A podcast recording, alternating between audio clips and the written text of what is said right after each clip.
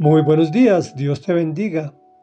Que desaparezcan del todo. Es la primera de cuatro entregas en que dividimos este Salmo 68 que no es tan extenso, pero pues nos hace más fácil su análisis.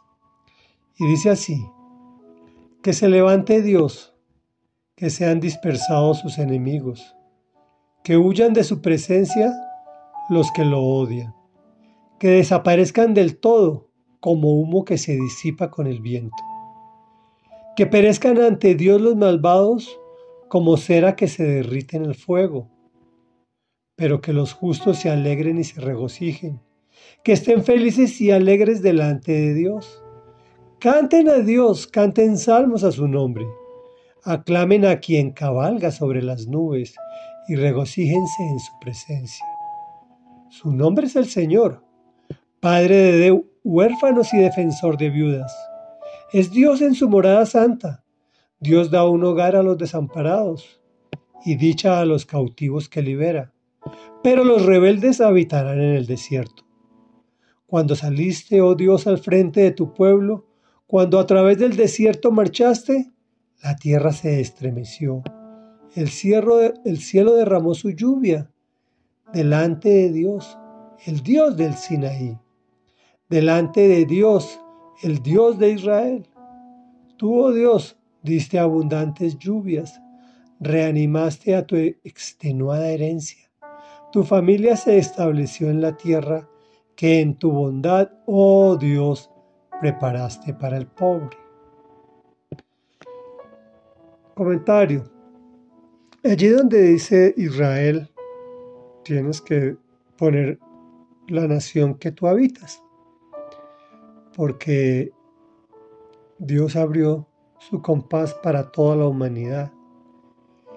Y la única forma que Dios ha previsto para que sus enemigos desaparezcan es que tú y yo hagamos el trabajo evangelístico que nos corresponde, predicando en todo momento de las buenas nuevas, incluso hasta si nos toca hablar, es decir, actuando de forma que honremos su palabra.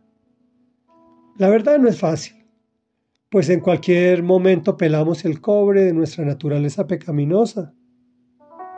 Yo lo hago muy a menudo, perdónenme por favor. Lo importante es que podemos pedir perdón a Dios y a quien ofendimos y seguimos adelante. Especialmente actuando alegres, cantando a Dios, aclamándolo y regocijándonos es decir, gozando de la vida y de su presencia.